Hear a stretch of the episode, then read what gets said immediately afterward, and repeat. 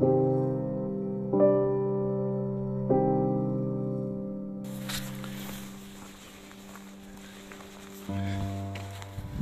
amigos del podcast, soy Damaso María y aquí vengo para hablaros un poco más sobre la iglesia palmariana y sobre la mentira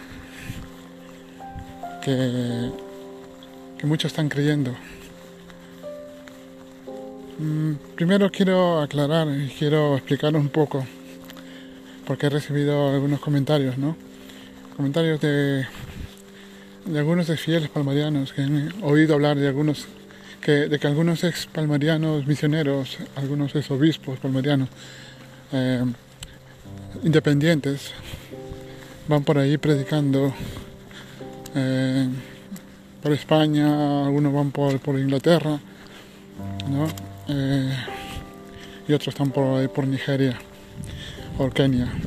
Bueno, mm, primero eh, muchos de esos obispos palmarianos dicen de que, de que, unos dicen de que creen que el Palmar de Troya era verdad hasta el año 95 en que, en que Clemente cae en herejía.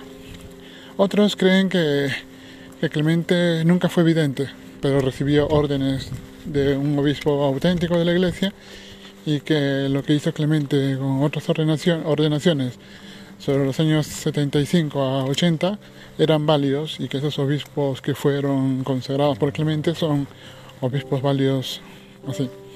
Otros mm, creen que creen que Clemente se perdió, se pervertió y que pero que al final la Virgen María va a arreglarlo todo y que la Virgen un día va a aparecer ahí como promesa de las como cumplimiento de sus promesas en el Palmar.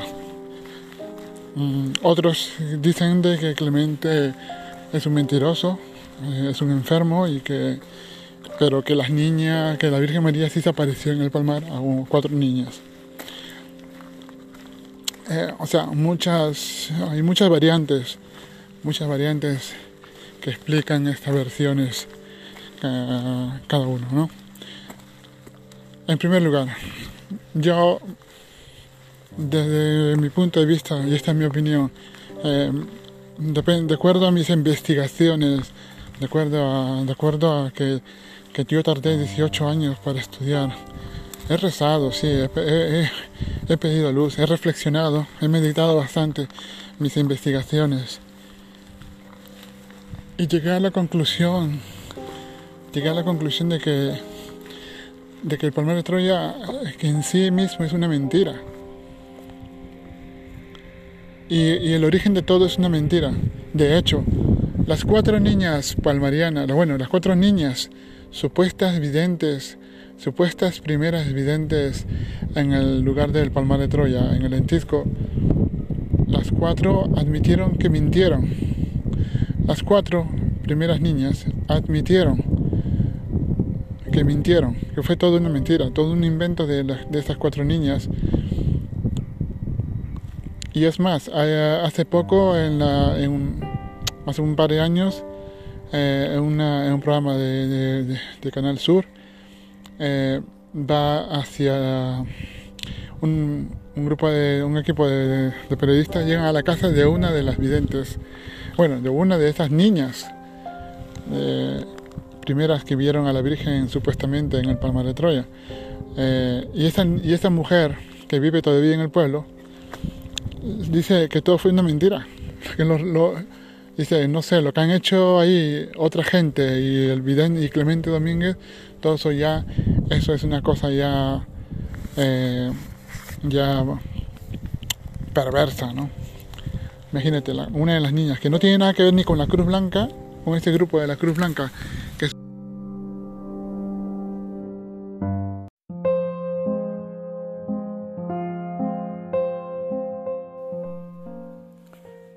que no tiene nada que ver la niña con la Cruz Blanca ni con nada, pero estas cuatro niñas ah, admitieron haber mentido.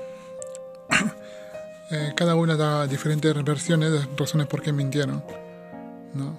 Por lo que da a entender que cada las cuatro niñas pues eh, no coinciden en sus, en sus afirmaciones. Una niña dice que afirmó ver un toro, una niña dice que afirmó ver un horcado, otra niña afirmó ver a, una mujer vestida de negro, ¿no?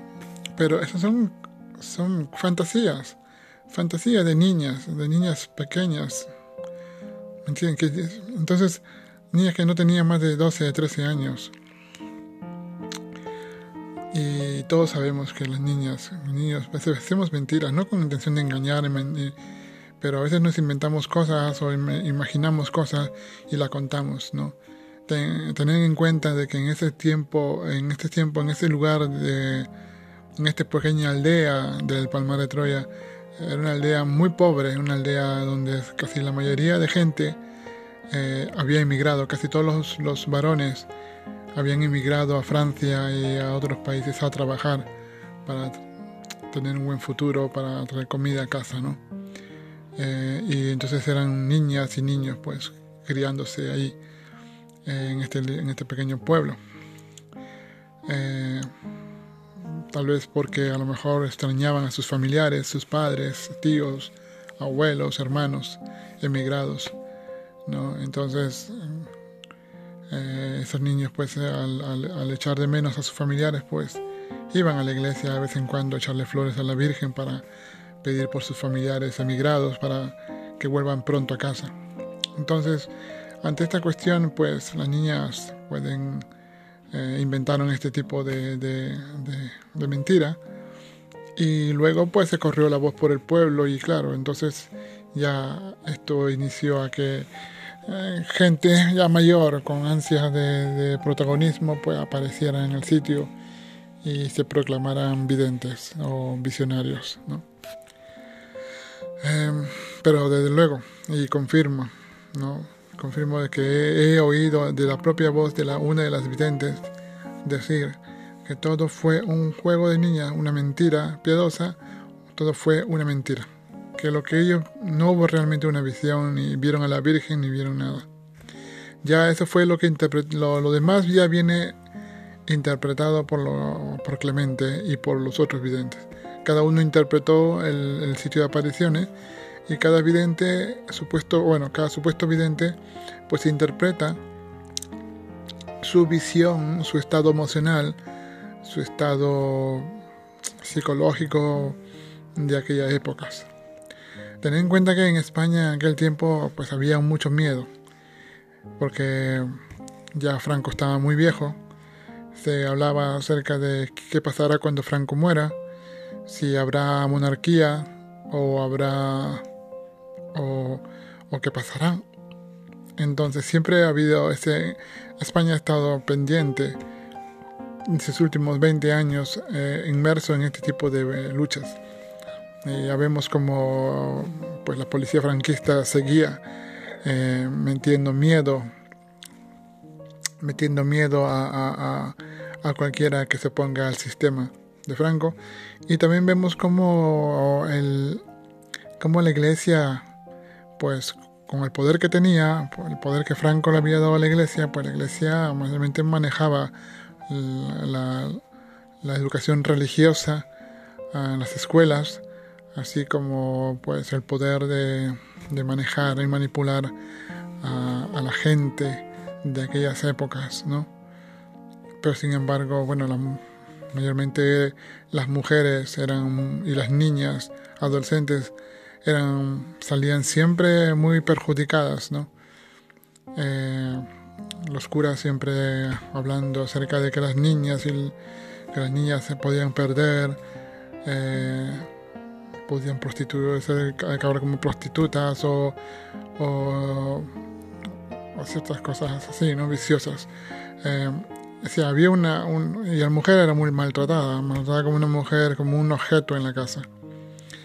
Eh, sin embargo, ya sabemos como, como ciertos curas, pues, aprovechándose de todo este poder que le da la iglesia, pues, pues acaban cometiendo delitos eh, infames, delitos muy graves contra niños, niñas y mujeres, ¿no?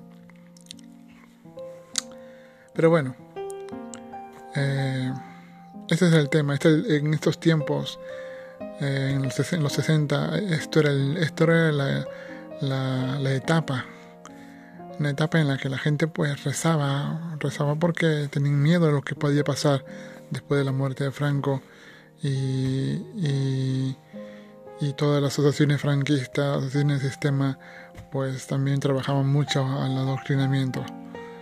Eh, porque claro, también había la parte, una parte de los ciudadanos españoles que eh, pues ya marchaban, hacían, sus marchas, sus reuniones para poder tener eh, más derechos para que cuando venga el momento de la que de que la establezca restablezca la democracia en España pues pudieran todos ellos españoles que siempre han sido reprimidos durante los últimos 40 años pues tener al menos mm, voz y voto en, en todas las eh, eh, demandas ¿no? y en todas las decisiones del país. Bueno, eso parte. El tema está en que, que ya Clemente llega al Palmar, llega engañando. Y Clemente ha sido muy avispado en esto, ¿no? Clemente, al ver, ve los videntes, pues mm, cada uno iba por su propia, tenía su propia, mm, digamos, su propia papel. Cada vidente uno pues hablaba mucho de la Virgen, otro hablaba mucho de, del Señor, otro hablaba de, lo que sea. Y Clemente pues quería ser en modo original, así que él pues empieza a, tener supuestamente sus visiones. Eh, la Virgen del Carmen ante él, dice él ver a la Virgen del Carmen con los escapularios, tal como, como, tal como está pintada en los cuadros que casi en muchas de las casas eh, podíamos tener, ¿no? Él ve a la Virgen en el escapulario y entonces luego se aparece Santo Domingo, tal como está pintado en, cualquier iglesia, pues aparece Santo Domingo, o él dice reconocer a Santo Domingo de esta manera. Y, y luego Clemente, pues llegan a aparecer un montón de, de, de, santos y un montón de Virgen Marías, o sea, advocaciones de la Virgen, y ya vestidas tal como están pintadas. Por ejemplo, se le aparece la Virgen de Murillo, se le aparece el Cristo de Velázquez, se le aparece la Virgen de la Macarena, tal como está eh, adornada en la, en la Catedral de la Macarena de Sevilla, pues se le aparecen diversos personajes celestiales, e incluso personajes en los que se ven con espadas y caballos, o sea, es muy interesante ver esto, ¿no? Cómo Clemente va pintando sus, sus apariciones, sus, sus visiones, las, va poniendo un tinte más fabuloso, más épico. Y no contento con eso, intenta pues llamar la atención, porque ya los otros videntes pues era mucha, era mucha... Eh, competitividad. Cada uno competía para ver quién tenía la mejor visión. Y, como me contaron a mí eh, los testigos, imaginar, imaginaros, Clemente estaba en el, en el lentisco.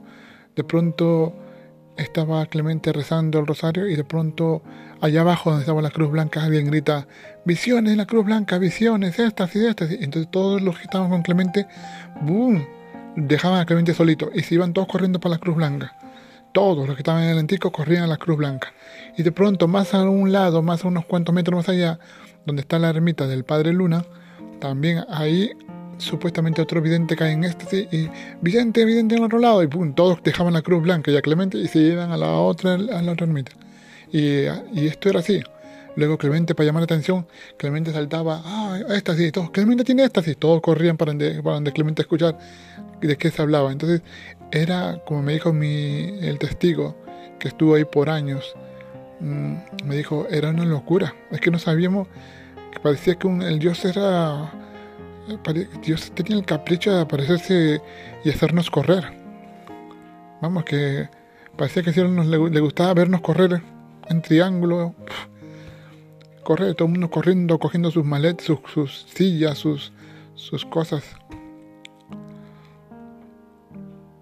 Y entonces Clemente se hace pues con, con, con, sus historias, ¿no?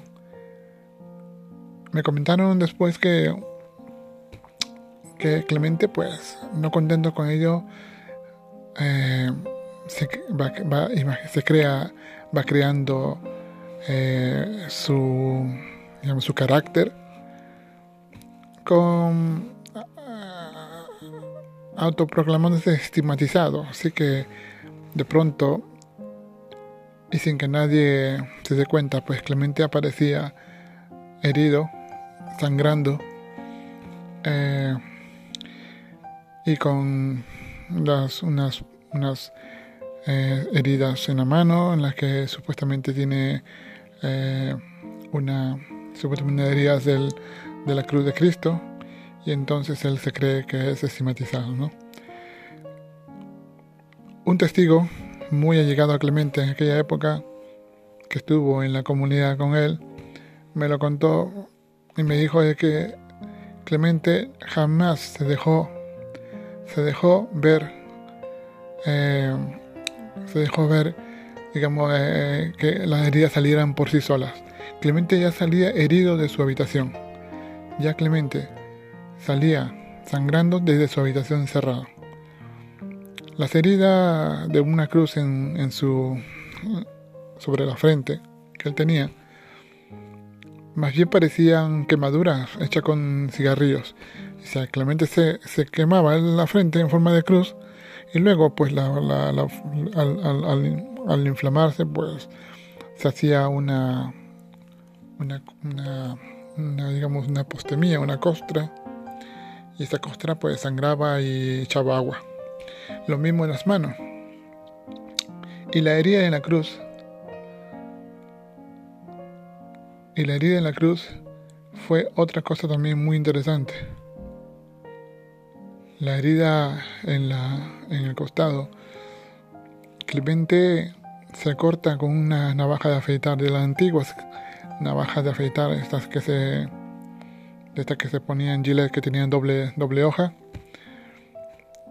Porque la herida está bien cortada, perfectamente. Si que lo vieron después para cobrar las heridas, vieron que el corte era preciso. ¿no? Pero tampoco no echaba mucha sangre. Y así que que ante esa, ese cuento que inventó el padre Isidoro o Manuel Alonso Caral de que Clemente perdió más de 15 litros de sangre es totalmente falso, es una mentira. Luego eh, escuché y tuve acceso a una, una vez a una, un documento de un médico, un médico eh, forense que estuvo en el Palmar para saber qué es lo que estaba pasando. Y él mismo, él mismo cogió un algodón que llevaba consigo, un algodón lleno de gasa, cogió y empapó un poco esa herida un poco, de un poco de la sangre que supuestamente Clemente donde se graba y lo, lo, llevó una, lo puse en una bolsa y se lo llevó. Más tarde investigando, pues descubre que la sangre o la supuesta sangre de Clemente en realidad era sangre de pollo y mercromina de aquella época. No sé si ustedes conocen lo que es la mercromina, que es un tipo de antiséptico que se utiliza para este color rojo y se utiliza para desinfectar ciertas heridas. Eh, entonces eh, Clemente pues se engaña a la gente de esta manera. Una manera bastante baja, vulgar, bastante graciosa, ¿no? Muchos le creen. Muchos sabidos por esta histeria colectiva pues creen a pie juntillas Muchos de ellos pues que no sabían ni papa de español, no sabían siquiera decir ni buenos días en español, pues estaban ahí escuchando lo que Clemente decía. Perdón. Y es así, como el engaño va creciendo. Clemente suele entonces engañar de esta manera a sus fieles. Y, y luego lo que yo vengo a decir es que al final de todo esto, y después de haber estudiado yo con estos últimos 18 años sobre la iglesia palmariana, sobre la persona del principal vidente, sobre las cuatro niñas y sobre los mensajes que Clemente luego a posteriori da eh, para, digamos, para construir la base de la iglesia palmariana y uno que es sensato y si uno es tiene digamos es sensato y, lo estudia de una manera bastante particular pues te darás cuenta de que, de que todos los mensajes son, están llenos del estado mental de Clemente o sea todos los mensajes de la iglesia que Clemente dio en el Palmar de Troya si uno lo estudia y lo ve de una manera digamos parcial objetiva te darás cuenta que cada día Clemente eh, se reflejan los mensajes el estado mental de Clemente.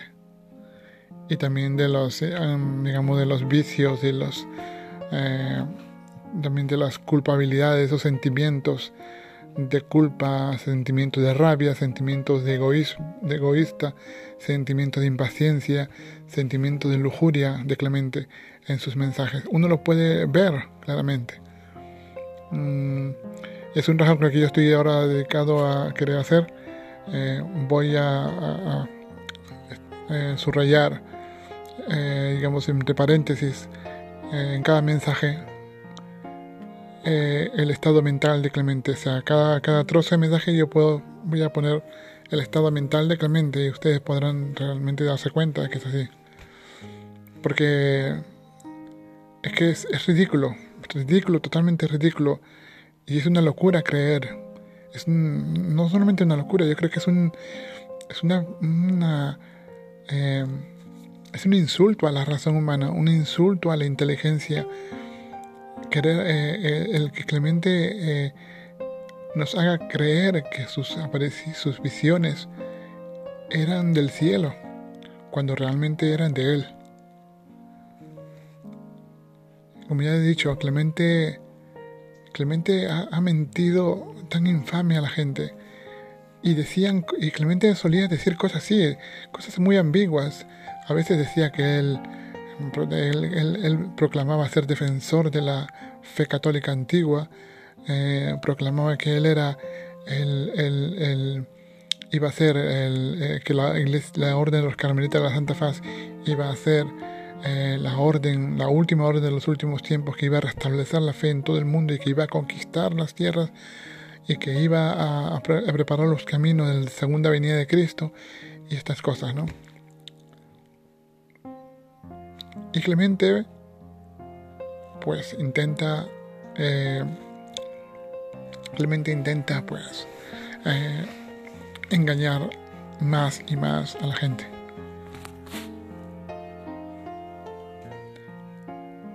Ya vemos que las cuatro niñas han dicho que todo fue una mentira. Y vemos que Clemente ya en su vida pasada era un mentiroso. En su vida pasada era un, una persona con, unos graves y unos horrendos vicios eh, sexuales, así como de una esquizofrenia y una y una aptitud mental súper, súper, mm, digamos, enferma.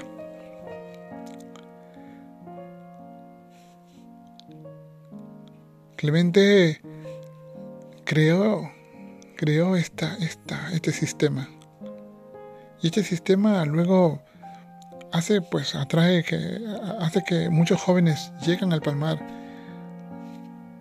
creyendo de que están en el sitio donde la Virgen quiere o Dios quiere que esté la gente, ¿no? Se llegan jóvenes del llegan jóvenes curiosos del palmar y Clemente de pronto les obliga mediante una aparición a quedarse en el sitio y ser ordenados o consagrados obispos. Y luego cuando uno ya es consagrado obispo, ya has firmado el, ha firmado ya su sigamos su contrato de esclavitud a Clemente. Casi todos, todos los que hemos estado en la iglesia palmariana, realmente más que, que esclavitud a María y esclavitud a Dios, hemos sido más esclavos de Clemente. Hemos, hemos hecho lo que él quería, hemos, hemos hecho y hemos sufrido lo que Él ha querido, lo que Clemente ha querido. Ahora, si uno está, si uno, si uno que ya está afuera y ve las cosas objetivas desde fuera, pues te darás cuenta que todo ha sido una locura. Que no hemos tenido la culpa muchos, sí. Muchos inocentemente hemos caído por, por, por la escasa información, por nuestro nivel cultural también. Muchos han caído en la iglesia palmariana también por su nivel psicológico. Su, muchos también han sido desequilibrados, han llegado al palmar y han sido aceptados. ¿no? Eh, puedo nombrar un montón de, de, de, obispos palmarianos que ya venían con problemas mentales, ¿no? Y otros que también desarrollaron problemas mentales, gente que entró sana y luego se volvieron desequilibrados. Pero todo viene por Clemente. Clemente fue el primer desequilibrado, así que Clemente nos hizo a imagen y semejanza de él, o eso quiso, al menos.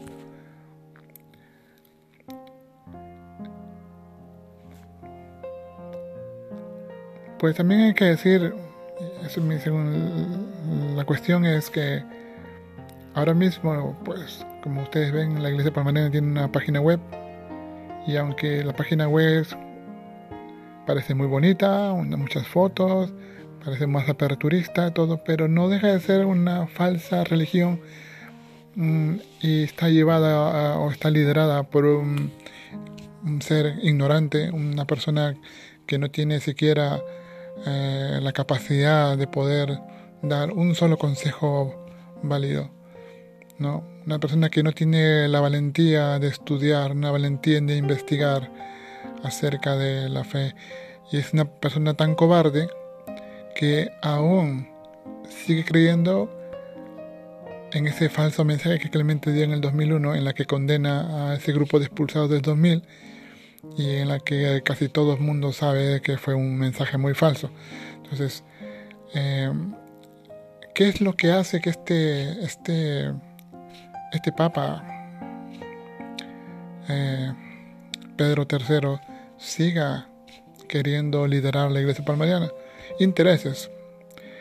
Yo pienso que son intereses de comodidad, porque es una persona muy comodona, una persona que, que a su edad pues no puede ya buscar empleo, no puede, eh, tiene miedo al, mundo, tiene miedo a lo que, lo que hay fuera. Y como es una persona que le gusta el confort, pues no quiere cambiar nada, así que mantiene este tipo de creencia hasta que se muera. Y claro, él está ahí contento porque tiene comida, tiene dinero y tiene todo lo que, lo que quiere. Tiene todo lo que quiere porque la gente le da dinero. Pero ¿qué pasaría si los fieles dejan de dar dinero? Ahí entonces la cosa sería distinta. Ahí esto provocaría que él piense realmente que lo que está haciendo. A mí me parece ridículo que esta persona siga liderando la iglesia palmariana y que sus seguidores le sigan creyendo. Cuando todos sabemos ya que, ya no hay nada, que eventualmente, o sea, poco a poco van a salir más verdades, van a salir más, más, más eh, digamos, eh, evidencias de que Clemente ha sido mentiroso toda su vida. Ha sido un, pervertido sexual y eso no, puede, no lo puedes tapar ni, ni con un dedo que por mucho que haya hablado de la Virgen María, que por mucho que haya rezado, mentira, Clemente no rezaba, no tenía espíritu de sacrificio y penitencia. Todo él ha sido, todo lo ha hecho con mucha, con mucha maldad. Y lo mismo luego el padre Isidoro, lo mismo. El padre Isidoro o, Manolo Alonso Corral, lo mismo. Ellos tenían diferentes agendas, diferentes, digamos, eh, diferentes intereses igual que Ginés, y lo mismo el tercero, el Pedro III, tiene su propia agenda. En este caso, su agenda de comodidad, de, no seguir, de, quedarse estancado donde está y de hacer que la gente pues siga estancada donde está. Pero no hay salida. La iglesia palmariana no tiene futuro. es que no tiene ni cabeza, no tiene nada, no tiene el espíritu de católica, de católica nada.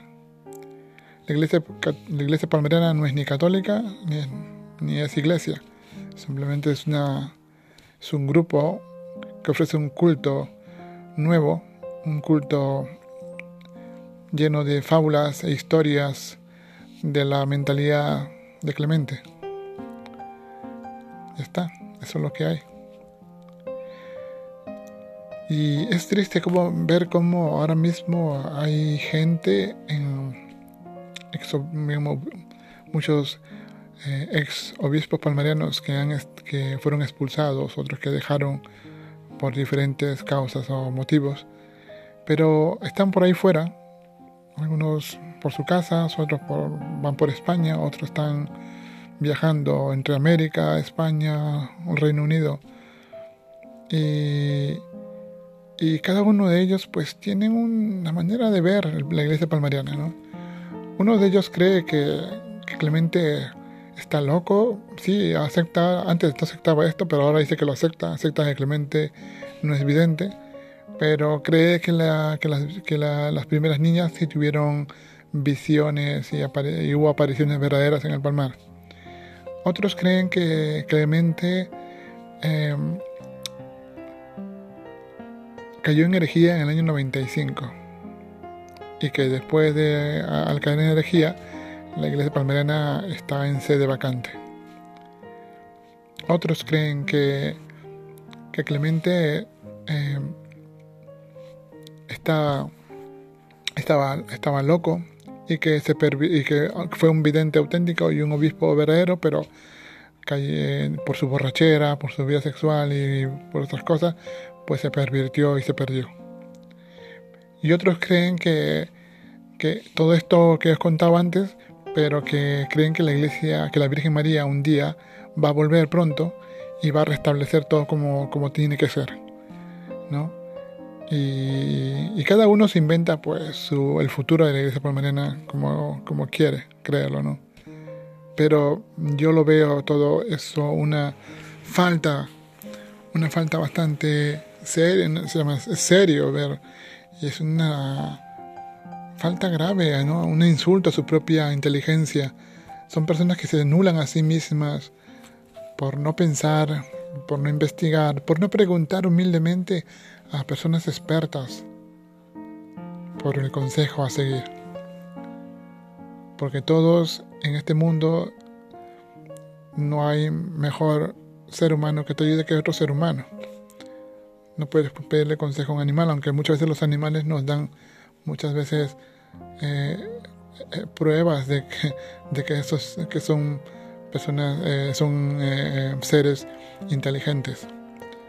Pero bueno, muchos de estos obispos que tienen diferentes creencias acerca de la iglesia palmariana siguen predicando por ahí sus versiones acerca de lo que ha pasado, de lo que son, se creen que son obispos y tal.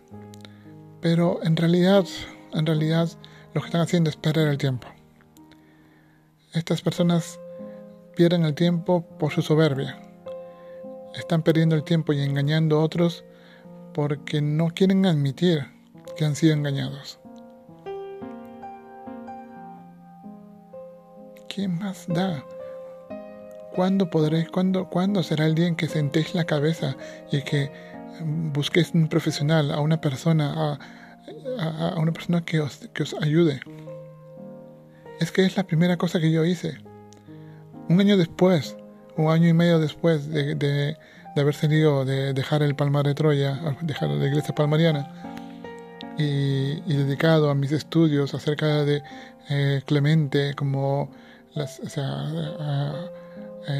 estudios de cómo discernir verdaderas apariciones, verdaderos videntes o falsos videntes. Y, estudiando esto, lo primero que hice fue ir a un obispo de la diócesis de mi, de mi ciudad a pedir un consejo, a hablar como, una como un amigo. Yo he sido bien recibido por el obispo de, de mi ciudad, nos hemos sentado, hemos eh, hablado relajado, tendido acerca de toda la vivencia que he tenido en la iglesia palmariana y manifestando mi interés de saber qué realmente, eh, qué validez tiene la iglesia palmariana eh, dentro del mundo eclesiástico, ¿no?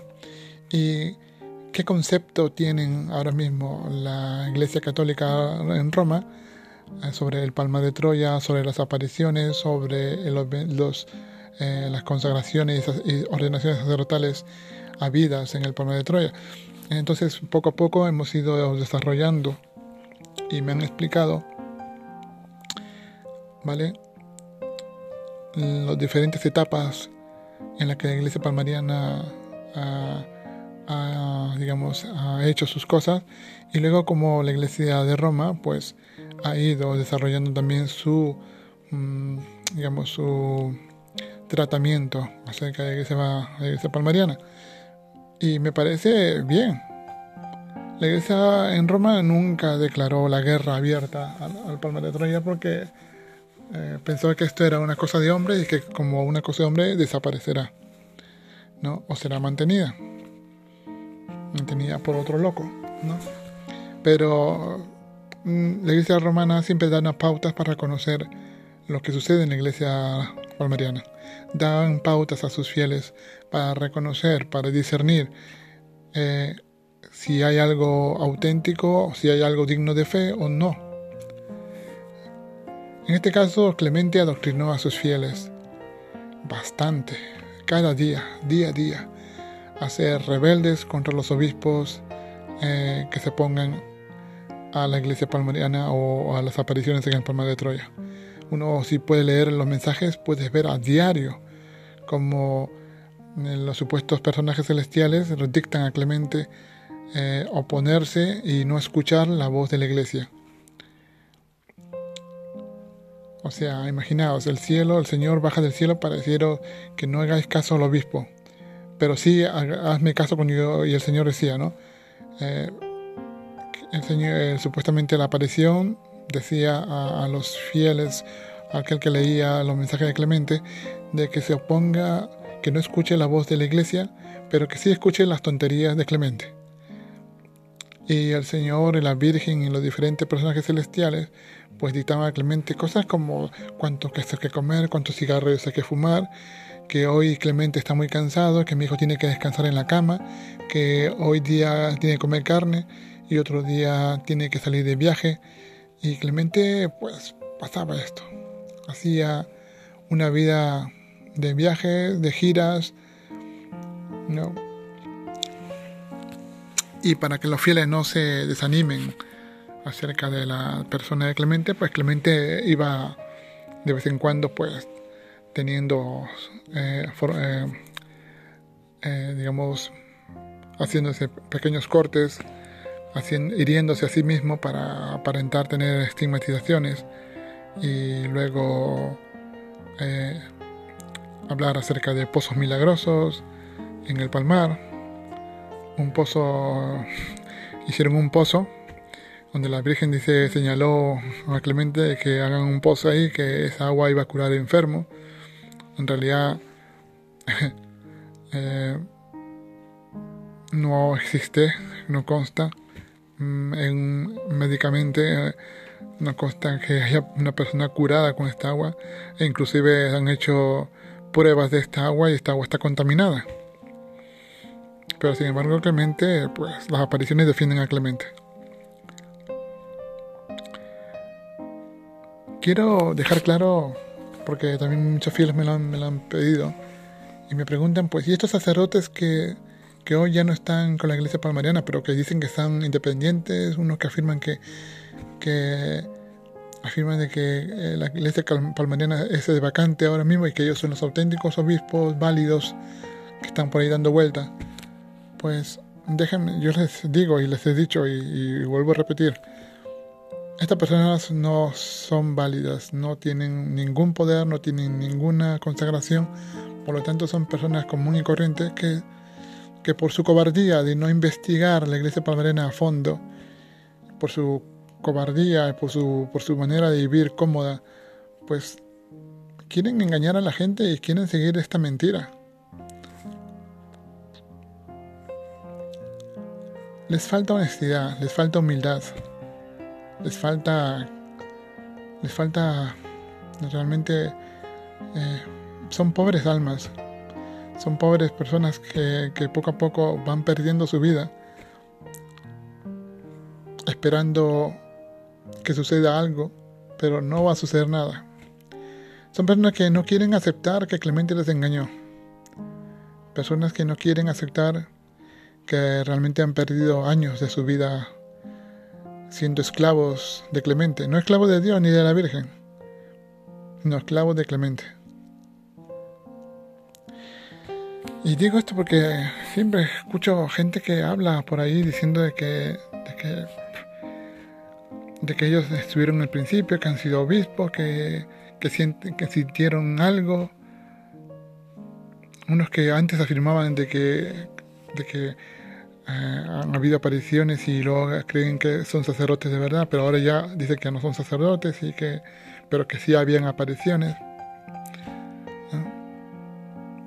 Y los hay por ahí algunos, pues que hay que tienen viven en una tremenda casa ahí en, España. Dos de ellos hermanos, pues los obispos viven ahí en gran casa, haciendo nada realmente y tienen a una familia tienen ahí eh, a una familia totalmente rota. Realmente es, vergonzoso, realmente es una, vergüenza de que hay dos hermanos obispos y otro obispo más. Los dos se, están en una guerra, una batalla campal ahí entre dividiéndose la familia. La madre, de la, madre, una de la madre familia cree que uno de ellos es, es, válido y que los otros no. Y los hijos de esta mujer piensan de que los otros dos son válidos y que el otro no. Y ahí y, no se sabe quién de ellos pues prohíbe más o prohíbe menos. Pues están ahí entre ellos que se prohíben, que se que se eh, excomulgan entre ellos. No sé.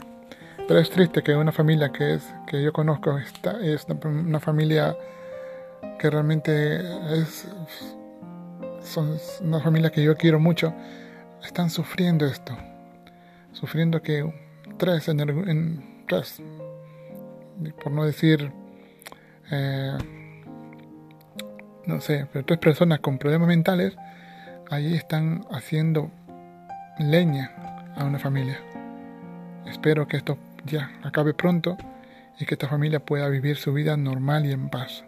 Una vida normal. El dinero, el dinero corrompe. El dinero y las ansias de querer ser, sentirse poderoso o sentirse eh, dueño de una prerrogativa episcopal o algo es, es la misma ego, es la misma manera de pensar que tuvo Clemente al principio. Y es peligroso, es peligroso el camino que están tomando. Por eso pido, si lo están escuchando, pido a estas personas que dejen ya la tontería y que sean honestos consigo mismos y que dejen a las familias en paz y que, y que no es tarde para empezar una nueva vida, una vida honesta y digna. que ya basta ya de tantas mentiras. Hay algunos que por ahí están, van, son cobardes que no quieren, tienen miedo de, tomar la decisión, tienen miedo de, de, aceptar que han sido engañados. Hay dos monjas por ahí también, dos monjas que viven solas en una casa. No, no sé qué hacen, realmente no tienen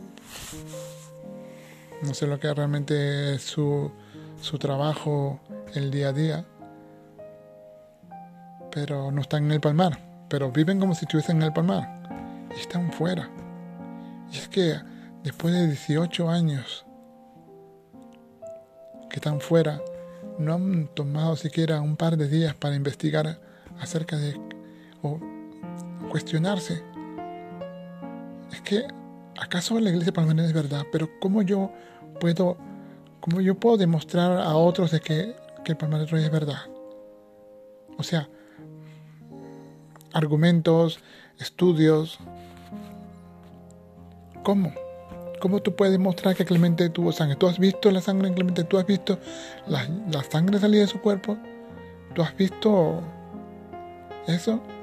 ¿Cómo tú puedes decir que Clemente era un, místico y al mismo tiempo, eh, si tenía al mismo tiempo eh, relaciones homosexuales, que es contrario a, digamos, contrario a lo que la iglesia y a lo que eh, la religión católica realmente nos recomienda y nos aconseja. Por eso amigos, yo realmente es duro, pero existen familias rotas, existen familias que están siendo destruidas por esta lacra, por esta demencial doctrina palmariana. Hoy más que nunca, pues pido, pido que, que estéis atentos, que si tenéis preguntas que hacer, hacerlas. Estamos aquí para ayudar, estamos aquí para, para poder tener un debate sincero, honesto, acerca de esta lacra de la iglesia palmariana. No quiero dejar, no quiero tampoco olvidar que, como, ya he hablado de estos obispos que hay por ahí dando vuelta, mm, los hay en Canadá, por ejemplo, el padre Juan, una última noticia que he recibido, el, padre Juan, que fue misionero del Canadá y que después de la expulsión del 2000 él fue expulsado por, por otros motivos, fue expulsado de la iglesia o se marchó de la iglesia palmariana y arrastró consigo a todos sus fieles toda la iglesia palmariana de Canadá en bloque dejó a Clemente. Y poco a poco eh, algunos de ellos han ido dejando al Padre Juan y a la iglesia palmariana porque se dieron cuenta que fueron engañados. Pero bueno, pero ¿y el Padre Juan? ¿Qué es la historia del Padre Juan? Pues según los testigos fieles palmarianos me contan que el Padre Juan, pues, eh, ordenó sacerdotes a dos hermanos y parece que consagró a otros dos sacerdotes más. Luego parece que quiere consagrar obispos. Y estos obispos, dos de ellos se marcharon y se, y se unieron con otros sedevacantistas eh, tradicionalistas. Eh, el padre Juan dice que hay, acusaciones por ahí, he escuchado, de que el padre Juan parece que hay unas eh, acusaciones de abusos a menores y al padre Juan se le ha visto asistir a, como ludópata a las máquinas tragaperra gastándose el dinero que las fieles le dan pues se lo gasta en las máquinas tragaperra en las noches y que es muy habido a la bebida luego hay otros dos obispos que, que también salieron expulsados en el 2000 y que luego después de Archidona se marcharon a Kenia. Estos obispos se marcharon a Kenia para formar una, digamos, una, obra en Kenia, pequeño orfanato y una escuela para, para los niños pobres, niños sin hogar, y para las niñas, chicas para sacarlas de la, de la calle, porque había las niñas pues mayormente pues eh, caían en redes de prostitución, ¿no? Entonces, mm, esta obra fue financiada por una ONG de Austria y esta obra se puede leer en, la, en, internet, eh, Caritas Mariana. Y en el año 96 eh, la policía irrumpe en la sede de esta Caritas Mariana en Kenia y detienen al padre Abdías eh, la policía la acusa de, un entierro ilegal. Entierran una niña, muere y la entierran ilegalmente en terreno de iglesia sin haber pasado por un hospital o por los forenses. Y, algunas amenazas, bueno, algunas acusaciones de, abusos sexuales a niñas y de desfalco económico. El padre Díaz arrestado y tiempo después me parece que lo han liberado, pero él sigue con su obra, él sigue, digamos, engañando a la gente. Eh, hay un vídeo en el que se ve como eh, está eh, haciendo sesiones de curaciones, de, de, sanamiento, de, digamos, de sanaciones, imponiendo la mano a la gente y mezclando doctrina palmariana con una doctrina tradicional. Pero en fin, no deja de ser un engaño. Eh, estos dos obispos, eh, el padre Gonzalo y el padre Díaz, pues se fueron a formar esta, esta obra, pero más tarde, y por cuestiones de dinero, por cuestiones de poder, por cuestiones de, de lo que siempre pasa, que el dinero y el poder es, corrompen, ambos tienen ciertas discrepancias, discusiones y, y se, se rompe. Entonces, el padre Díaz sigue con su grupo, con su obra Caritas Mariana, y el padre Gonzalo, pues me parece, según tengo entendido, ha empezado otra nueva obra en otra parte. Entonces se ve como la locura del palmar sigue y esto va envenenando y, engañando y haciendo que mucha gente caiga en el engaño. Y es triste. Es triste como la familia se rompe. ¿Y quién empezó todo esto? Pues un demente, Clemente Domínguez. Así que amigos, atento, atentos. Si veis sitios de apariciones, si alguien os dice que hay un lugar de apariciones y que hay mensajes de profecías, anuncios de profecías, no creáis. Antes bien, leed, discernir. En Internet podéis encontrar bastantes herramientas de cómo discernir. Discernir a falsos videntes, apariciones y sitios, ¿no? Y podéis llegar a una conclusión. Estad atentos, estad preparados, porque eso siempre habrá. Charlatanes, mentirosos, embusteros siempre habrá. Y es triste, pero es así. No hay nada mejor que vivir fiel, ser felices, tener a tu familia unida, tener a tu familia en paz, viviendo una vida lo mejor y más decente posible. Y eso es lo más importante para mí ahora. Como padre de familia que soy, yo realmente me siento muy contento, muy orgulloso de tener una familia. Y y mi amor, mi amor y mi, y mi, mi fe por, por la bondad de la, del ser humano es, va creciendo. ¿no? Y es, y es, y es, es bastante... Eh, es bastante de, de, de, esta gran paz espiritual que uno siente cuando, cuando llega la mañana y te levantas a trabajar y, y entonces el aire que respiras, las primeras luces de la mañana, todo te indica que, el día, que, vives una vida maravillosa. Y eso es bonito, y eso es lo más hermoso que uno puede vivir. Amigos, pues ya sabéis, la iglesia palmariana, sus orígenes son totalmente falsos. Las cuatro niñas negaron que tuvieron eh, un tipo de visión, aparición eh, de la Virgen María. Y entonces ya pues llegamos a la conclusión de que todo es mentira. Si no creéis, pues buscad.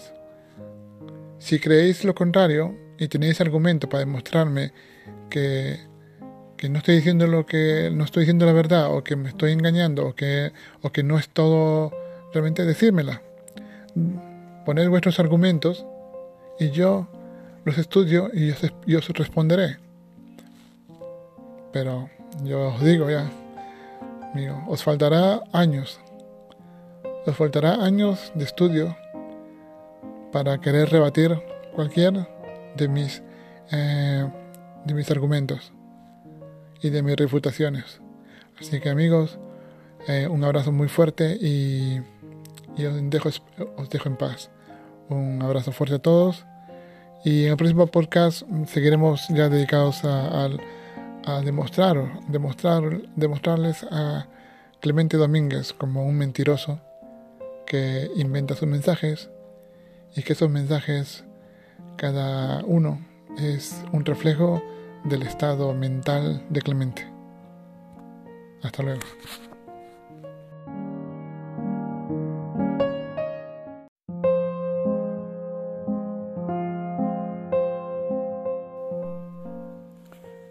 que no tiene nada que ver la niña con la Cruz Blanca ni con nada, pero estas cuatro niñas ah, admitieron haber mentido. Eh, cada una da diferentes versiones de razones por qué mintieron, ¿no? Por lo que da a entender que cada las cuatro niñas, pues, eh, no coinciden en sus, en sus afirmaciones. Una niña dice que afirmó ver un toro, una niña dice que afirmó ver un horcado, otra niña afirmó ver a una mujer vestida de negro, ¿no? Pero esas son, son fantasías, fantasías de niñas, de niñas pequeñas. ¿Me entienden? entonces, niñas que no tenían más de 12, 13 años. Y todos sabemos que las niñas, niños, a veces hacemos mentiras, no con intención de engañar, pero a veces nos inventamos cosas o imaginamos cosas y la contamos, ¿no? tener en cuenta de que en ese tiempo, en este tiempo, en ese lugar, de, en esta pequeña aldea del Palmar de Troya, era una aldea muy pobre, una aldea donde casi la mayoría de gente eh, había emigrado, casi todos los, los, varones habían emigrado a Francia y a otros países a trabajar para tener un buen futuro, para traer comida a casa, ¿no? Eh, y entonces eran niñas y niños, pues, criándose ahí en este, en este pequeño pueblo. Eh, tal vez porque a lo mejor extrañaban a sus familiares, sus padres, tíos, abuelos, hermanos, emigrados. ¿no? Entonces, eh, esos niños, pues, al, al, echar de menos a sus familiares, pues, iban a la iglesia de vez en cuando a echarle flores a la Virgen para pedir por sus familiares emigrados para que vuelvan pronto a casa. Entonces, ante esta cuestión, pues las niñas pueden eh, inventaron este tipo de, de, mentira y luego pues se corrió la voz por el pueblo y claro, entonces ya esto inició a que eh, gente ya mayor con ansias de, protagonismo pues apareciera en el sitio y se proclamaran videntes o visionarios, ¿no?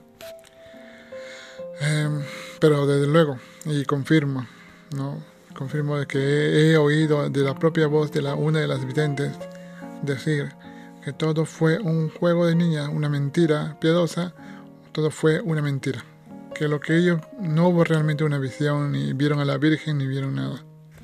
Ya eso fue lo que lo, lo demás ya viene interpretado por, por Clemente y por los otros videntes.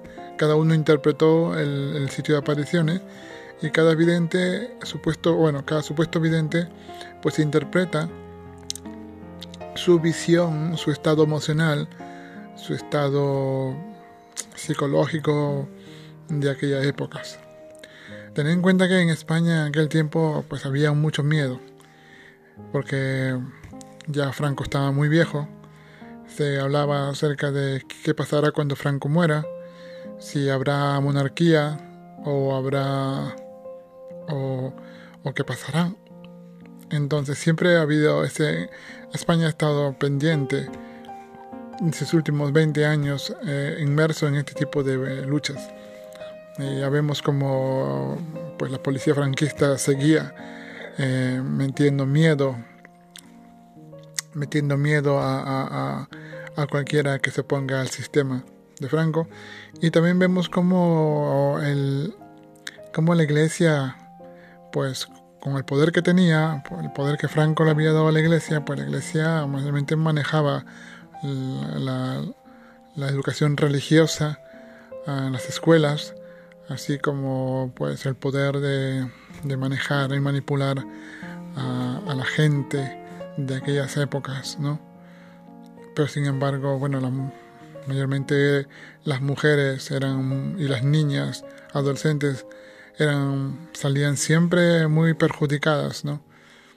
Eh, los curas siempre hablando acerca de que las niñas y que las niñas se podían perder, eh, podían prostituirse, acabar como prostitutas o, ciertas cosas así, ¿no? Viciosas. Eh, había una... y la mujer era muy maltratada, maltratada como una mujer, como un objeto en la casa. Eh, sin embargo, ya sabemos como, como ciertos curas, pues, aprovechándose de todo este poder que le da la iglesia, pues, pues acaban cometiendo delitos eh, infames, delitos muy graves contra niños, niñas y mujeres, ¿no? Pero bueno, eh, este es el tema. Este, en estos tiempos, eh, en, los, en, los, 60, esto era, el, esto era la, la, etapa, una etapa en la que la gente pues rezaba, rezaba porque tenían miedo de lo que podía pasar después de la muerte de Franco y, y, todas las asociaciones franquistas, asociaciones de sistema, pues también trabajaban mucho al adoctrinamiento. Eh, porque claro, también había la parte, una parte de los ciudadanos españoles que eh, pues ya marchaban, hacían, sus marchas, sus reuniones para poder tener eh, más derechos para que cuando venga el momento de la que de que la establezca restablezca la democracia en España pues pudieran todos ellos españoles que siempre han sido reprimidos durante los últimos 40 años pues tener al menos mm, voz y voto en, en todas las eh, eh, demandas ¿no? y en todas las decisiones del país bueno eso parte el tema está en que, que ya Clemente llega al Palmar llega engañando y Clemente ha sido muy avispado en esto, ¿no? Clemente, al ver, ve los videntes, pues mm, cada uno iba por su propia, tenía su propia, mm, digamos, su propia papel. Cada vidente, uno pues hablaba mucho de la Virgen, otro hablaba mucho de, del Señor, otro hablaba de, de lo que sea. Y Clemente pues quería ser en modo original, así que él pues empieza a, tener supuestamente sus visiones. Eh, se aparece la Virgen del Carmen ante él. Dice él ver a la Virgen del Carmen con los escapularios, tal como, tal como está pintada en los cuadros que casi en muchas de las casas eh, podemos tener. ¿no? Él ve a la Virgen del escapulario y entonces luego se aparece Santo Domingo, tal como está pintado en, cualquier iglesia, pues aparece Santo Domingo o él dice reconocer a Santo Domingo de esta manera. Y, luego Clemente, pues, llegan a aparecer un montón de, de, santos y un montón de Virgen Marías, o sea, advocaciones de la Virgen y ya vestidas tal como están pintadas. Por ejemplo, se le aparece la Virgen de Murillo, se le aparece el Cristo de Velázquez, se le aparece la Virgen de la Macarena, tal como está eh, adornada en la, Catedral de la Macarena de Sevilla, pues se le aparecen diversos personajes celestiales, e incluso personajes en los que se ven con espadas y caballos. O sea, es muy interesante ver esto, ¿no? Como Clemente va pintando sus apariciones, sus, sus visiones, las, va poniendo un tinte más fabuloso, más épico. Y no contento con eso intenta pues llamar la atención porque ya los otros videntes pues era mucha era mucha eh, competitividad. Cada uno competía para ver quién tenía la mejor visión y, como me contaron a mí eh, los testigos imaginar Clemente estaba en el, en el lentisco. De pronto estaba Clemente rezando el rosario y de pronto allá abajo donde estaba la cruz blanca alguien grita visiones la cruz blanca visiones estas y estas entonces todos los que estaban con Clemente boom dejaban a Clemente solito y se iban todos corriendo para la cruz blanca. Todos los que estaban en el antico corrían a la cruz blanca. Y de pronto más a un lado más a unos cuantos metros más allá donde está la ermita del Padre Luna también ahí supuestamente otro vidente cae en éxtasis y vidente, vidente en otro lado y pum, todos dejaban la cruz blanca y a Clemente y se iban a la otra, a la otra ermita. Y, esto era así. Luego Clemente, para llamar la atención, Clemente saltaba, ah, éxtasis, todos, Clemente tiene éxtasis, todos corrían para donde, para donde Clemente escuchar de qué se hablaba. Entonces, era, como me dijo mi, el testigo, que estuvo ahí por años, mm, me dijo, era una locura. Es que no sabíamos, parecía que el dios era... Dios tenía el capricho de aparecerse y hacernos correr. Vamos, que parecía que nos le, gustaba vernos correr en triángulo. Correr, todo el mundo corriendo, cogiendo sus maletas, sus, sus sillas, sus, sus cosas. Y entonces Clemente se hace pues con, con, con, con sus historias, ¿no? Me comentaron después que, que Clemente pues no contento con ello eh, se, va, crea, va creando eh, su, digamos, su carácter con autoproclamándose estigmatizado. Así que de pronto, y sin que nadie se dé cuenta, pues Clemente aparecía herido, sangrando, eh, y con las, unas, unas eh, heridas en la mano, en las que supuestamente tiene eh, una, supuestamente heridas del, de la cruz de Cristo, y entonces él se cree que es estigmatizado. ¿no? Un testigo muy allegado a Clemente en aquella época, que estuvo en la comunidad con él, me lo contó y me dijo de que Clemente jamás se dejó, se dejó ver, eh, se dejó ver, digamos, eh, que las heridas salieran por sí solas. Clemente ya salía herido de su habitación. Ya Clemente salía sangrando desde su habitación encerrado. Las heridas de una cruz en, su sobre la frente que él tenía más bien parecían quemaduras hechas con cigarrillos. O sea, Clemente se, se quemaba en la frente en forma de cruz y luego, pues, la, al, al, inflamarse, pues, se hacía una, una, una, digamos, una postemía, una costra y esta costra pues sangraba y echaba agua. Lo mismo en las manos. Y la herida en la cruz. Y la herida en la cruz fue otra cosa también muy interesante. La herida en, la, en el costado. Clemente se corta con una navaja de afeitar de las antiguas navajas de afeitar, estas que se estas que se ponían gilet que tenían doble, doble hoja, porque la herida está bien cortada, perfectamente, si que lo vieron después para cubrir las heridas, vieron que el corte era preciso, ¿no? pero tampoco no echaba mucha sangre. Y así que que ante esa, ese cuento que inventó el padre Isidoro o Manuel Alonso Caral de que Clemente perdió más de 15 litros de sangre es totalmente falso, es una mentira. Luego eh, escuché y tuve acceso a una, una vez a una, un documento de un médico, un médico eh, forense que estuvo en el Palmar para saber qué es lo que estaba pasando.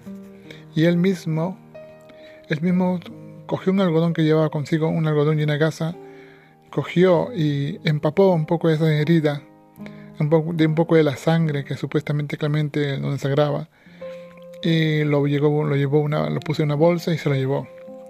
Más tarde investigando, pues descubre que la sangre o la supuesta sangre de Clemente en realidad era sangre de pollo y mercromina de aquella época. No sé si ustedes conocen lo que es la mercromina, que es un tipo de antiséptico que se utiliza para este color rojo y se utiliza para desinfectar ciertas heridas.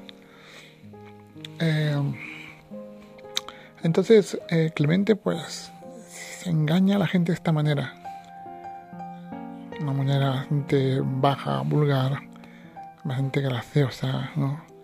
Muchos le creen, muchos sabidos por esta histeria colectiva pues creen a pie juntillas muchos de ellos pues que no sabían ni papa de español, no sabían siquiera decir ni buenos días en español, pues estaban ahí escuchando lo que Clemente decía. Perdón. Y es así como el engaño va creciendo. Clemente suele entonces engañar de esta manera a sus fieles. Y, y luego lo que yo vengo a decir es que al final de todo esto, y después de haber estudiado yo con estos últimos 18 años sobre la iglesia palmariana, sobre la persona del principal vidente, sobre las cuatro niñas y sobre los mensajes que Clemente luego a posteriori da eh, para, digamos, para construir la base de la iglesia palmariana. Y uno que es sensato y si uno es tiene digamos es sensato y, lo estudia de una manera bastante particular pues te darás cuenta de que, todos los mensajes son, están llenos del estado mental de Clemente. O sea todos los mensajes de la iglesia que Clemente dio en el Palmar de Troya si uno lo estudia y lo ve de una manera digamos, parcial, objetiva, te darás cuenta que cada día Clemente, eh, se reflejan los mensajes el estado mental de Clemente y también de los, eh, digamos, de los vicios y los, eh, también de las culpabilidades o sentimientos de culpa, sentimientos de rabia, sentimientos de, egoísmo, de egoísta, sentimientos de impaciencia, sentimientos de lujuria de Clemente en sus mensajes. Uno lo puede ver claramente. Mm, es un trabajo que yo estoy ahora dedicado a querer hacer. Eh, voy a, subrayar, eh, digamos, entre paréntesis, en cada mensaje el estado mental de Clemente. O sea, cada, cada trozo de mensaje yo puedo, voy a poner el estado mental de Clemente y ustedes podrán realmente darse cuenta de que es así. Porque es que es, ridículo, ridículo, totalmente ridículo. Y es una locura creer. Es no solamente una locura, yo creo que es un es una, em, es un insulto a la razón humana, un insulto a la inteligencia. Querer eh, eh, el que Clemente eh, nos haga creer que sus sus visiones eran del cielo, cuando realmente eran de él.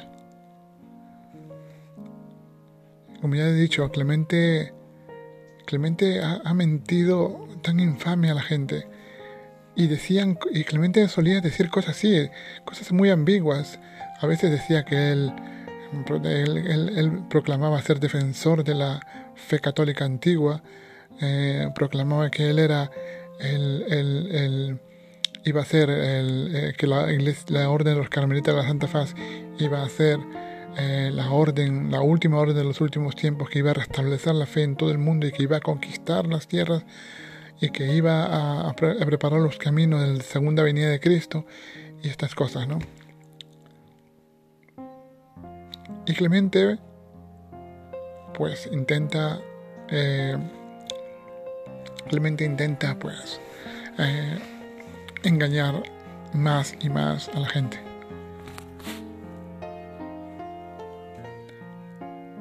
Ya vemos que las cuatro niñas han dicho que todo fue una mentira.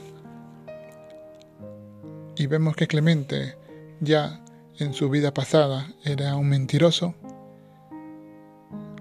En su vida pasada era un, una persona con, unos graves y unos horrendos vicios eh, sexuales, así como de una esquizofrenia y una y una aptitud mental súper, súper, digamos, enferma.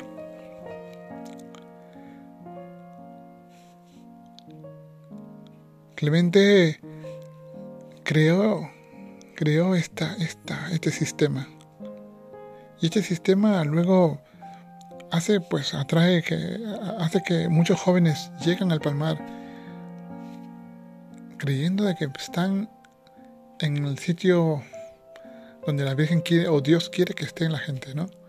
Se llegan jóvenes llegan jóvenes curiosos del palmar y Clemente de pronto les obliga mediante una aparición a quedarse en el sitio y ser ordenados o consagrados obispos. Y luego cuando uno ya es consagrado obispo, ya has firmado el, ha firmado ya su sigamos su contrato de esclavitud a Clemente. Casi todos, todos los que hemos estado en la iglesia palmariana, realmente más que, que esclavitud a María y esclavitud a Dios, hemos sido más esclavos de Clemente. Hemos, hemos hecho lo que él quería, hemos, hemos hecho y hemos sufrido lo que él ha querido, lo que Clemente ha querido. Ahora, si uno está, si uno, si uno que ya está afuera y ve las cosas objetivas desde fuera, pues te darás cuenta que todo ha sido una locura. Que no hemos tenido la culpa muchos, sí. Muchos inocentemente hemos caído por, por, por la escasa información, por nuestro nivel cultural también. Muchos han caído en la iglesia palmariana también por su nivel psicológico, muchos también han sido desequilibrados, han llegado al palmar y han sido aceptados. ¿no? Eh, puedo nombrar un montón de, obispos palmarianos que ya venían con problemas mentales, ¿no? Y otros que también desarrollaron problemas mentales, gente que entró sana y luego se volvieron desequilibrados. Pero todo viene por Clemente. Clemente fue el primer desequilibrado. Así que Clemente nos hizo a imagen y semejanza de él, o eso al menos.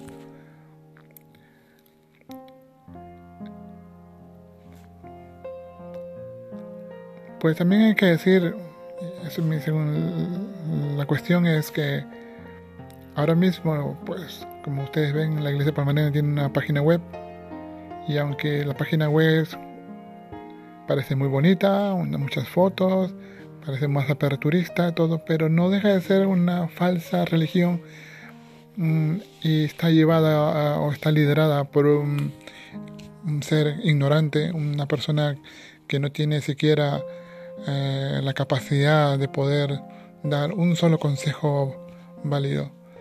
¿no? Una persona que no tiene la valentía de estudiar, una valentía de investigar acerca de la fe. Y es una persona tan cobarde que aún sigue creyendo en ese falso mensaje que Clemente dio en el 2001, en la que condena a ese grupo de expulsados del 2000 y en la que casi todo el mundo sabe que fue un mensaje muy falso. Entonces, eh, ¿qué es lo que hace que este, este este Papa, eh, Pedro III, siga queriendo liderar la iglesia palmariana. Intereses. Yo pienso que son intereses de comodidad, porque es una persona muy comodona, una persona que, que a su edad pues no puede ya buscar empleo, no puede, eh, tiene miedo al, mundo, tiene miedo a lo que, lo que hay fuera y como es una persona que le gusta el confort, pues no quiere cambiar nada, así que mantiene este tipo de creencia hasta que se muera. Y claro, él está ahí contento porque tiene comida, tiene dinero y tiene todo lo que, lo que quiere. Tiene todo lo que quiere porque la gente le da dinero. Pero ¿qué pasaría si los fieles dejan de dar dinero? Ahí entonces la cosa sería distinta. Ahí esto provocaría que él piense realmente que lo que está haciendo.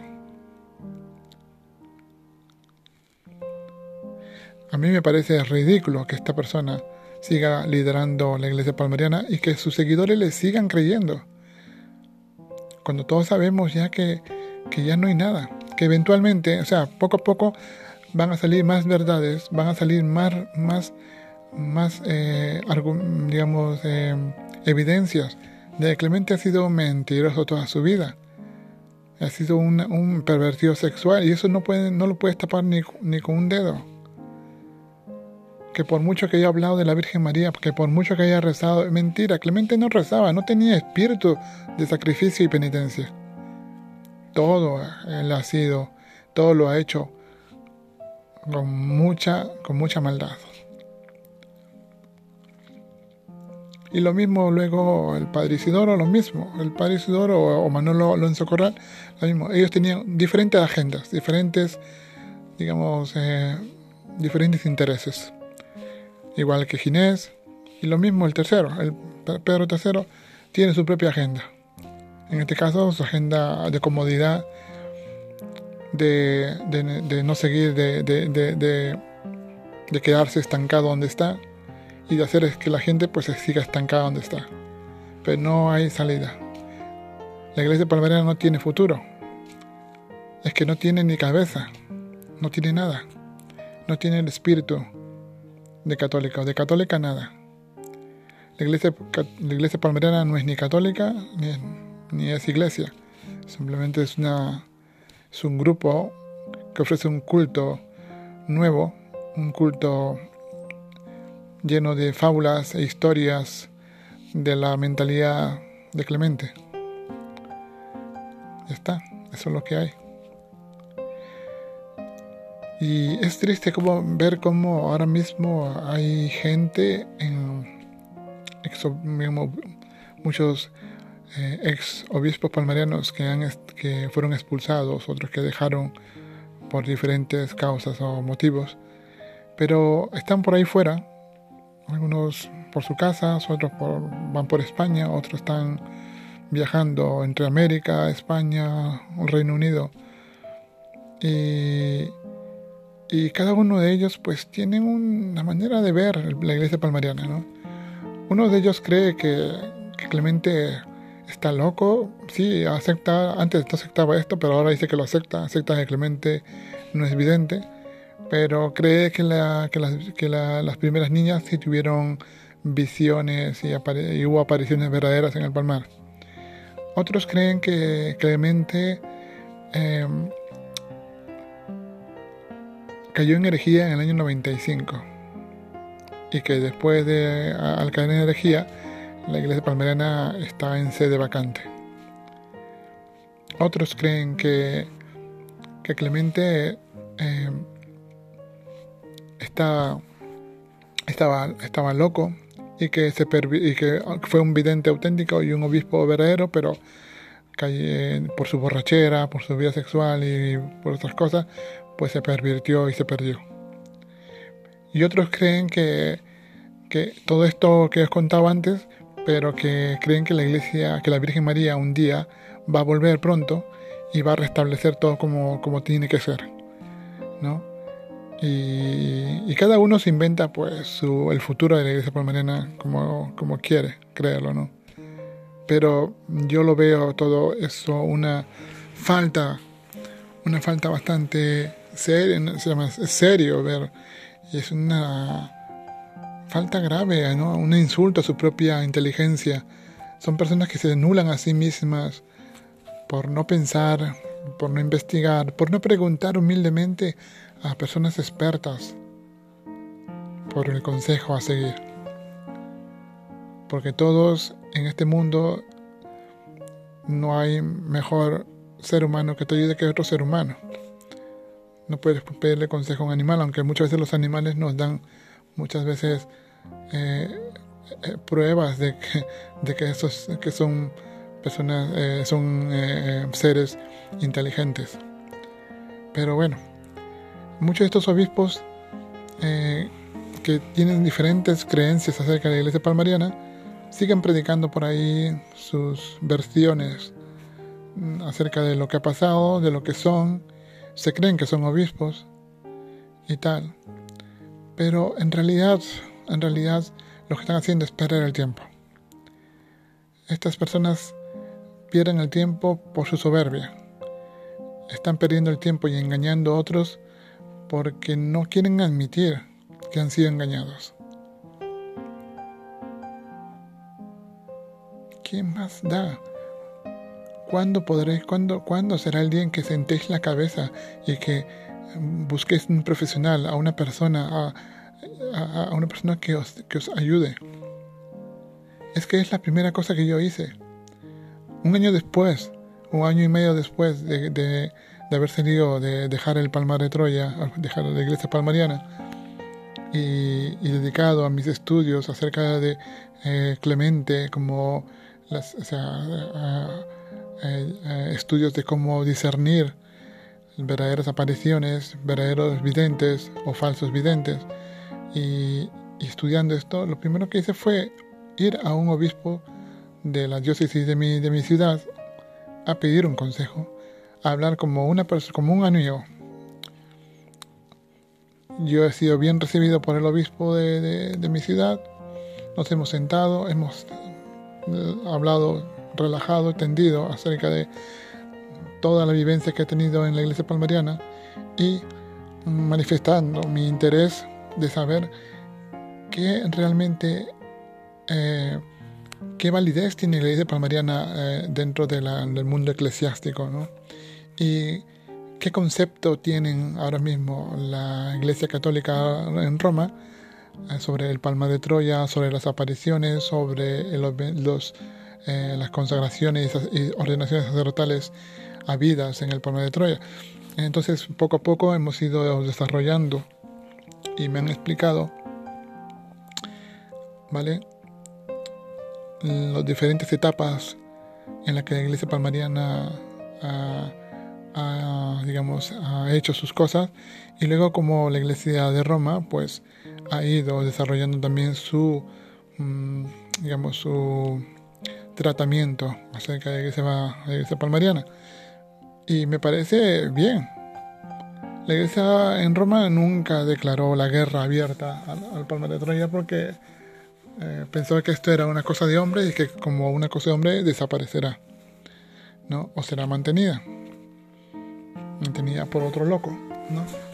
Pero mm, la iglesia romana siempre da unas pautas para conocer lo que sucede en la iglesia palmariana.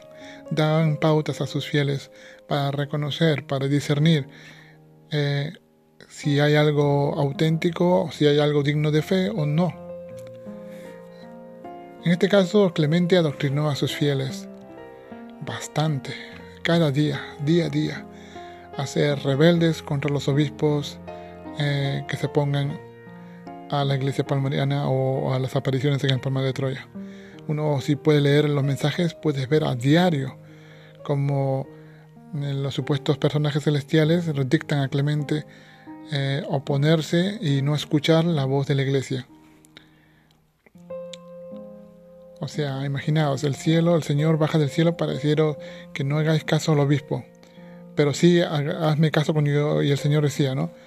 Eh, el Señor, supuestamente la aparición decía a, los fieles, aquel que leía los mensajes de Clemente, de que se oponga que no escuche la voz de la iglesia, pero que sí escuche las tonterías de Clemente. Y el Señor y la Virgen y los diferentes personajes celestiales, pues dictaban a Clemente cosas como cuánto que hay que comer, cuántos cigarros hay que fumar, que hoy Clemente está muy cansado, que mi hijo tiene que descansar en la cama, que hoy día tiene que comer carne y otro día tiene que salir de viaje. Y Clemente pues pasaba esto, hacía una vida de viajes, de giras, ¿no?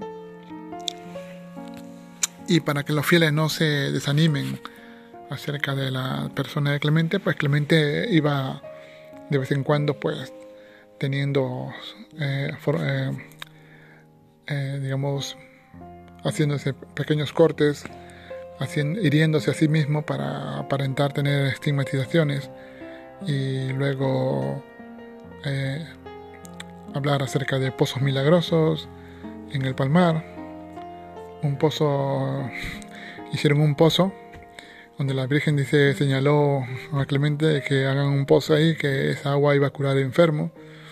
En realidad eh, no existe, no consta en, médicamente. Eh, no consta que haya una persona curada con esta agua e inclusive han hecho pruebas de esta agua y esta agua está contaminada. Pero sin embargo Clemente, pues las apariciones defienden a Clemente.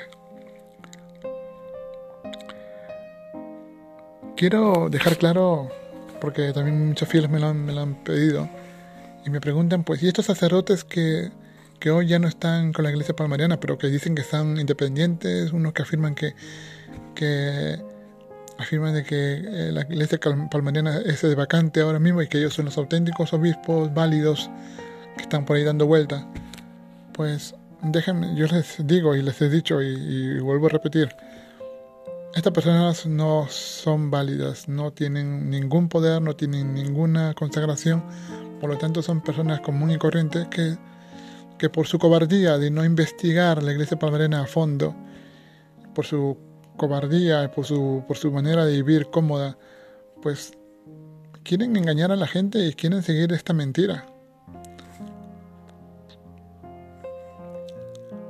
Les falta honestidad, les falta humildad, les falta, les falta realmente, eh, son pobres almas, son pobres personas que, que poco a poco van perdiendo su vida,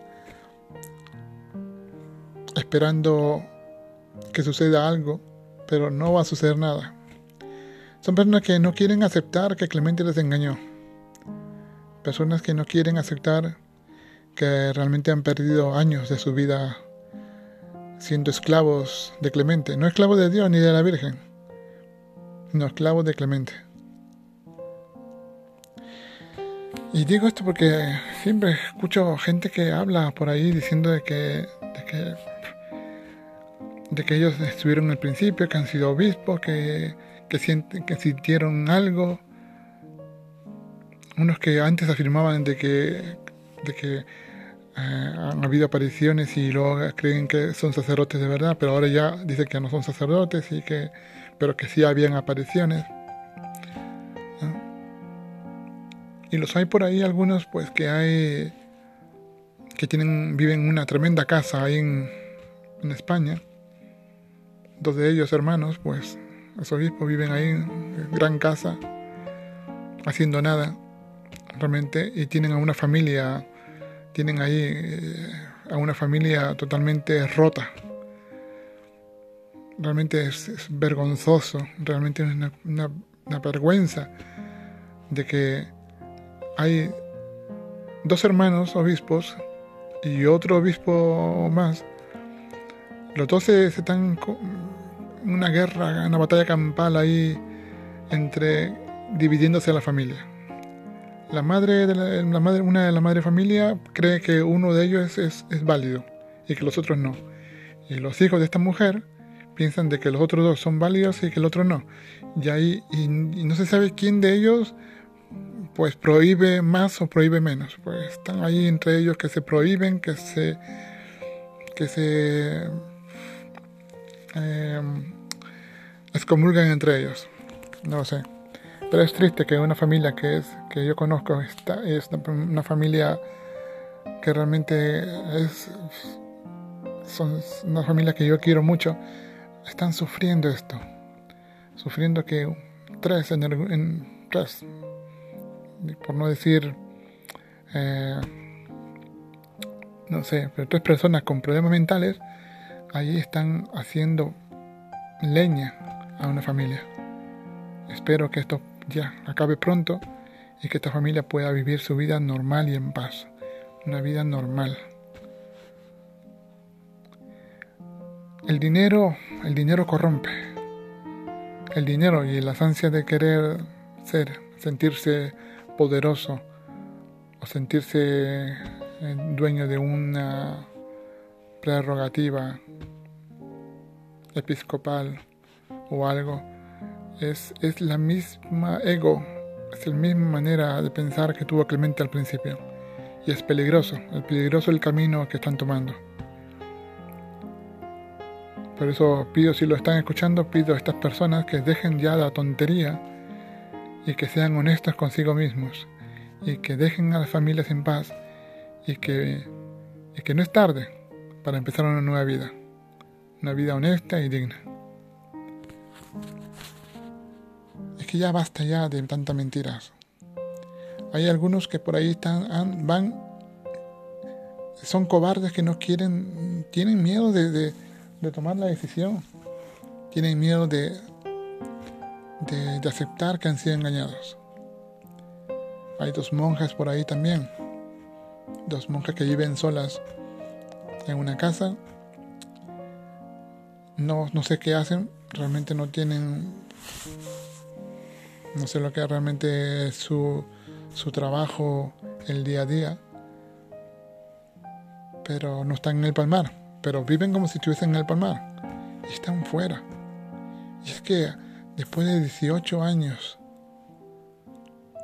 que están fuera, no han tomado siquiera un par de días para investigar acerca de o cuestionarse. Es que acaso la iglesia palmarina es verdad, pero cómo yo puedo cómo yo puedo demostrar a otros de que, el palmarés es verdad. O sea, argumentos, estudios.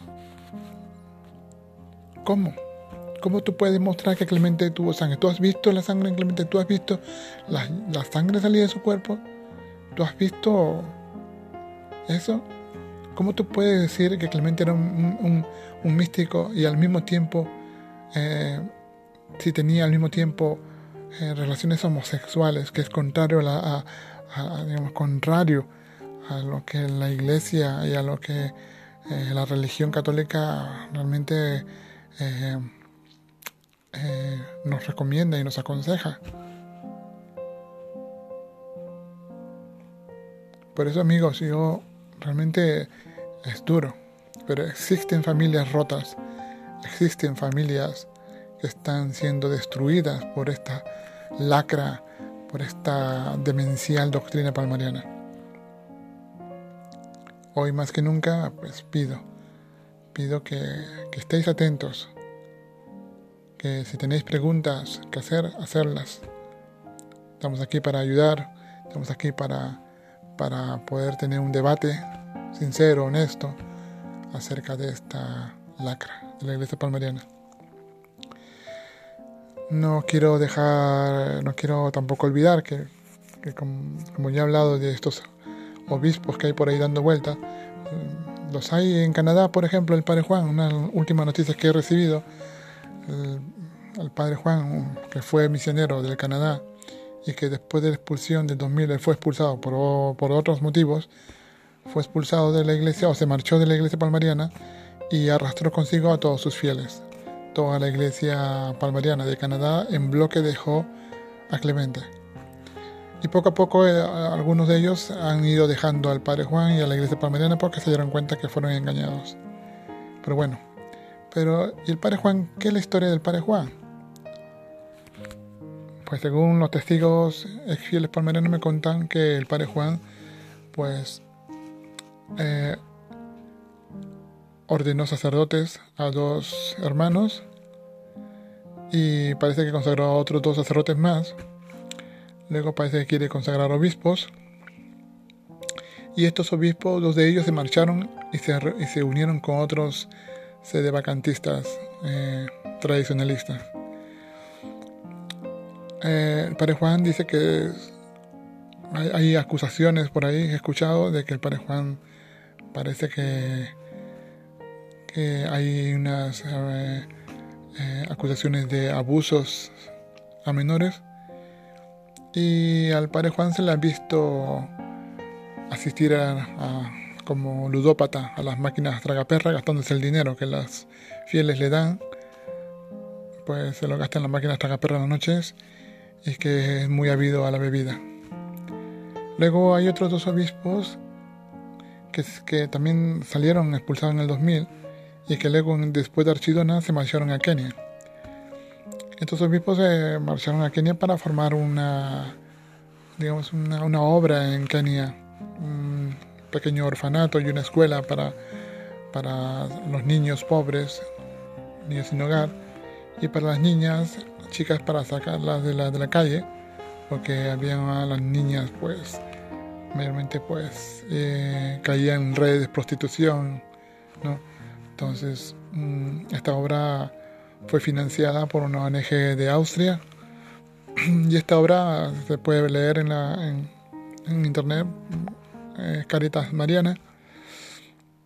Y en el año 96 eh, la policía irrumpe en la sede de esta Caritas Mariana en Kenia y detienen al padre Abdías Eh, la policía la acusa de, un entierro ilegal. Entierran una niña, muere y la entierran ilegalmente en terreno de iglesia sin haber pasado por un hospital o por los forenses. Y, algunas amenazas, bueno, algunas acusaciones de, de abusos sexuales a niñas y de desfalco económico. El padre Díaz es arrestado y tiempo después me parece que lo han liberado, pero él sigue con su obra, él sigue digamos, engañando a la gente.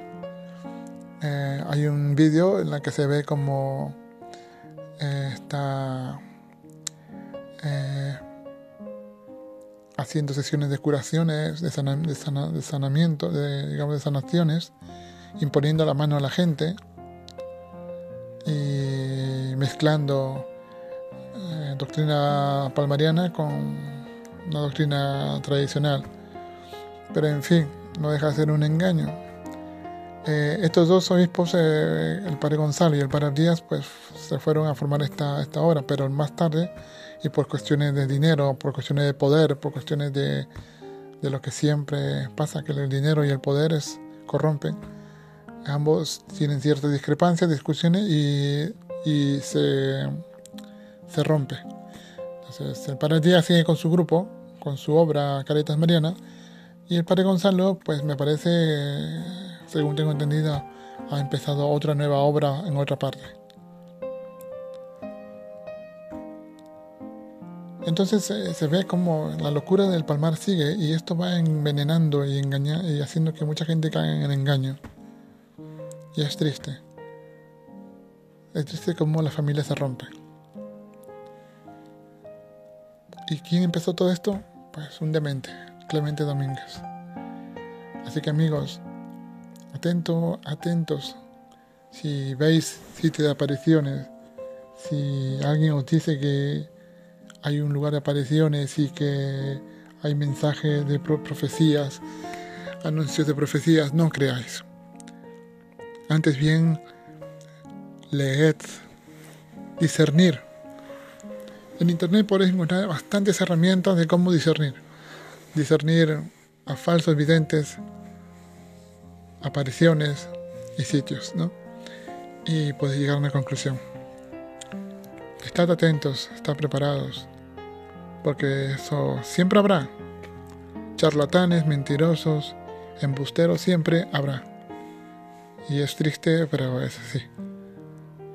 No hay nada mejor que vivir fiel, ser felices, tener a tu familia unida, tener a tu familia en paz, viviendo una vida lo mejor y más decente posible.